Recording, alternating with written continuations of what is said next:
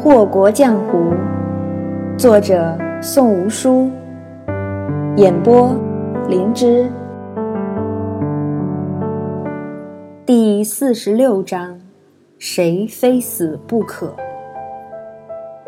九姨飞身上了地面，站在那梅花树下发愣。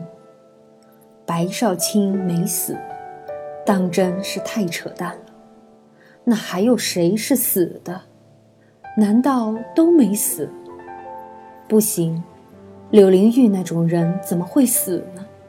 他真是脑子有病，才会觉得这个人会死。思及至此，九姨心中怒火又生一重。好一个柳公子，不仅骗她，还把她当猴耍。若是平日里的九姑娘，那她绝技是思量思量就萎靡了。继而牙齿打落了，往肚子里咽。毕竟以卵击石，那是不自量力。更何况，柳公子是何等的人物，能容得他在长安的地界上放肆？可他如今是脑子不清楚，一心只有一个念头，一定要把那个人给揪出来，好好问问。九姑娘不动则已，一动那肯定是要见成效的。于是，此人二话不说，直奔销魂山庄，非得看上一看那上好的楠木棺材里躺着的究竟是个什么东西。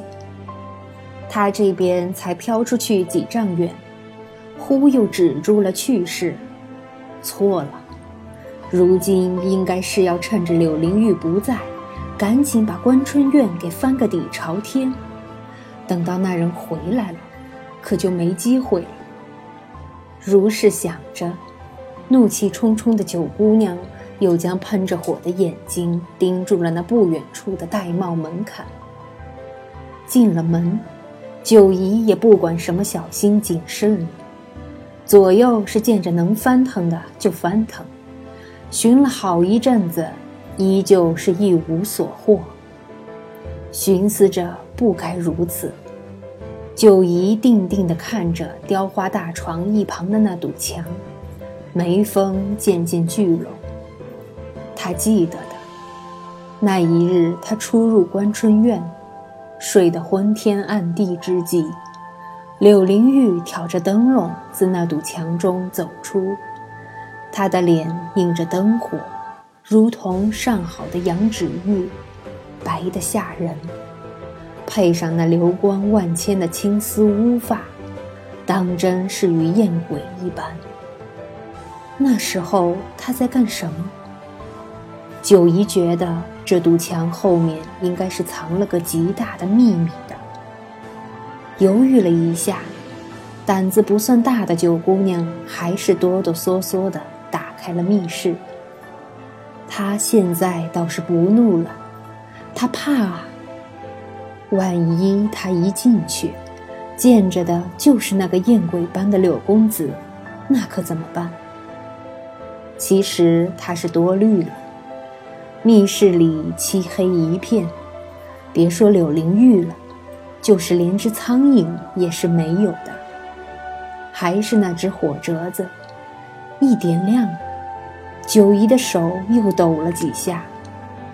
她没见着旁的，只是一根小皮鞭而已。但是柳公子拿着那条鞭子，可是打过他两回的。他看着还是有些瘆得慌。细细长长的鞭子，精致华美，边缘还泛着光，尾端早已不是原先的黑色。而是染上了淡淡的红。九姨知道，那是自己的血。她从未仔细看过这东西，一来是柳灵玉拿着它，她不敢看；二来她那两回都正是挨打呢，哪有那个心思看袭击自己的凶器？走近了些，九姨盯着那条皮鞭。渐渐露出一个苦笑来。这条鞭子不常用，是新的。这说明什么呢？这说明，这条鞭子只打过一个人。堂堂柳公子，为了教训自己养的一条狗，竟然特意定做了一条鞭子。九姨受宠若惊，指节明显的手触上冰凉的鞭身，那劲骨的寒气，显然是刺激了九姨的指尖。猛地缩了手，九姨警惕地看了看左右，不知怎的，她觉得，觉得方才背后有人。确认再三，九姨又伸出手，还是一触。还是猛地缩了手。真的有人。九姑娘五感通灵，纵使不可见得，但也可感知。试问这天下间能让九姑娘的内力都察觉不到的人，除了贪欢公子柳灵玉，又作何人想？出来！九姨的脖子都僵住了，十分小心地喝道。半点威慑力也无。周遭并无任何异变。等了许久，依旧如此。难道是错觉？风声鹤唳，疑神疑鬼。九姨觉得自己全部的神识都错乱了，恼羞成怒之下，她一把扯下了那条鞭子，疯了一般的抽甩起来。噼噼啪啪的声音刺激了九姨的耳朵，继而刺激了九姨的精神。柳灵玉，你究竟是死是活？柳公子所用之物，无一不精，无一不妙，这条皮鞭也不例外。鞭身柔韧，若佐以内力，却可以冷硬如钢。九姨周身劲气游走。那鞭子自然是如同长剑，舞来霍霍生风。突然，鞭尾扫到一处地方，但听得吧嗒一声脆响，密室里头又现密室。不，那不能说是一间密室，那是一座书斋。排排书架并列，其上是整整齐齐的卷册。一册紧挨着一册，一卷重叠着一卷，满满的呈在他的眼前，直让他想到四个字：浩如烟海。就遗失了神似的上前，穿过一排书架朝里走。良久，书架被抛在身后，前方千千万万的卷轴高挂着。无一不是传世之作。九姨此刻连吃惊都忘了，太不可思议了。她从来都没有见过这么多的名家真迹。九姨向来嗜好珠宝古玩，对书画之类虽不大懂，却也略知一二。至少这东西是什么年代的，她可以隐约猜出。而此际。他目光所及的卷轴中，甚至有先秦时候的帛书。九姨的脚步慢了，一幅幅看过去，越向后，卷轴的价值也就越高。直到最后，他面前出现了一道帷幔，宝蓝的轻纱，上面绣的是九凤朝阳。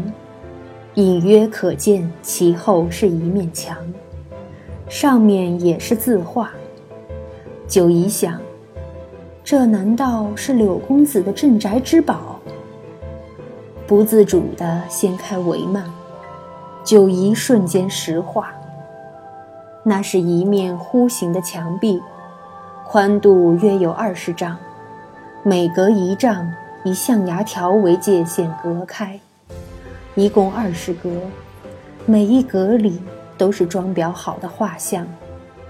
所有的画像都是同一个人。第一幅里，身着长衫的女子一脸讨好，双手奉上一块成色上好的朱砂石。第二幅里，身着男装的女子高挑挺拔，两缕鬓发垂在耳侧，映得深刻的轮廓硬挺俊秀。第三幅里，梧桐树下，布衣的女子一脸错愕地盯着地面，漆黑的眼里是一只断了头的老鸭。最后一幅，水榭之上。黑衣的女子懒懒地趴在白玉雕栏上，不远处是两只交颈厮磨的白鹤。生生后退一步，九姨圆瞪的双目根本不敢眨。他想起菊让送来的那把团扇，绿罗衣。一个人要以怎样的心思，才能将另一个人的神韵？刻画到如此的淋漓尽致，深入骨髓。六灵月，你究竟在搞什么鬼？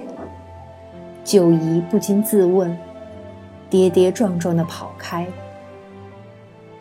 落荒而逃的九姨躲在鼎华居内，闭门不出，许多天都不露面，任谁来都进不得天子一号房的门。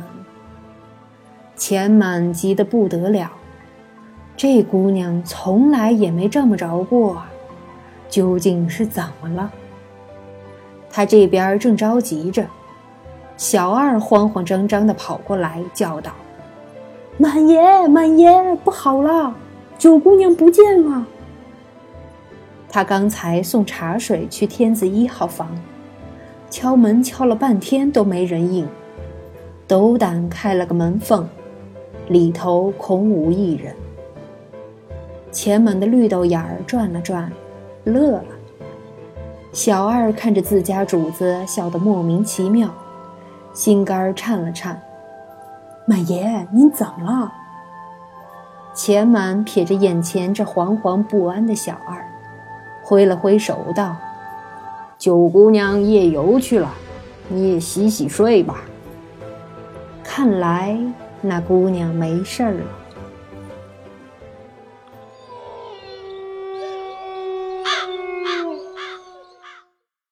西郊坟场，老榆树枝叶茂密，月光本就灰暗，能照射到下面墓碑上的就更少了。九姨一身夜行衣，直挺挺地站在树下。拇指和食指圈成一个半环，放到嘴里使劲一吹，一个响哨划破苍穹。银子应声而来，扑棱着双翅停在九姨肩头。九姨拍拍银子，低声道：“今儿晚上咱们去干一票大生意，去掘了销魂山庄庄主萧玉伦的坟。”扯了扯嘴角，九姨迈着方步晃荡在长安城郊。今日萧玉伦下葬，他倒要看看，那人死没死透。你死，我给你偿命；你没死，哼，我给你偿情。九姨的目光一凛，双手紧捏成拳。真的，有些人的好，留心想着、念着，你才知道。他知道你爱金子，万两黄金双手奉上，干净利落，毫不心疼。他知道你这人吃硬不吃软，逼你上梁山，也不过是为了把你扣在肃杀园。他把嗜血蝶交到你手里，你中毒了。他从销魂山庄快马赶来，片刻不误。他为你弹琴，教你用鞭子，给你绣团扇，谁也说不得你的不是，丹珠也不行。除了他，他是那么多疑的人，但是他敢把自己的命交给你。他信你，信你永远不会失手，而这一切都只是为了让你亲手杀了他。天下人不懂你杀人的妙处，他懂；天下人不懂你假装的玩世不恭，他懂。他是真的懂。他其实一点儿也不会瞧不起你。他的傲气只骗你，只骗你。柳灵玉啊，柳灵玉，你当真狠！若我没进那密室，你当真就不说，我当真也就永远都不会知道。你当真是够狠！我九姨欠人命，但从不欠人情。你若没死，我还你，我真的还你。脚下的步子又快了几分。九姨就这么趁着夜色，三心二意地赶路，直到眼前出现一块墓碑：“萧玉伦，妖毒公子萧玉伦之墓。”他是那样一个适合白色的人，连墓碑也是汉白玉雕成的，月光下翠着寒光，摄人心魄。九姨就那么不敢动了。若他真的死了，你怎么忍心让他死而不得安息？关春院内，华灯透亮，雕花大床上半躺着一个面色惨白的男子。兰场双手奉茶道：“公子。”九姑娘去了坟场。浑身乏力的柳灵玉接过茶盏，掀开碗盖，吹了一口气，淡淡道：“那就去吧。”兰场欲言又止。柳灵玉似是知道他想说什么，喝了一口茶，道：“棺材里又不是没人，你怕什么？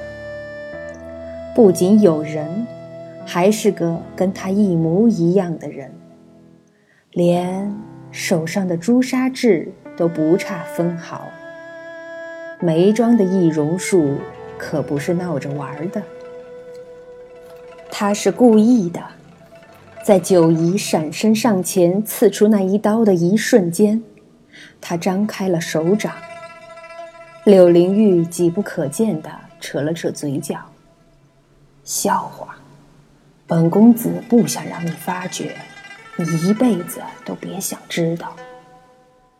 明明柳灵玉的眼睛是看着茶盏，可兰场就是觉得有道寒光在眼前闪过，他不敢说话，又或者他不知道该说什么。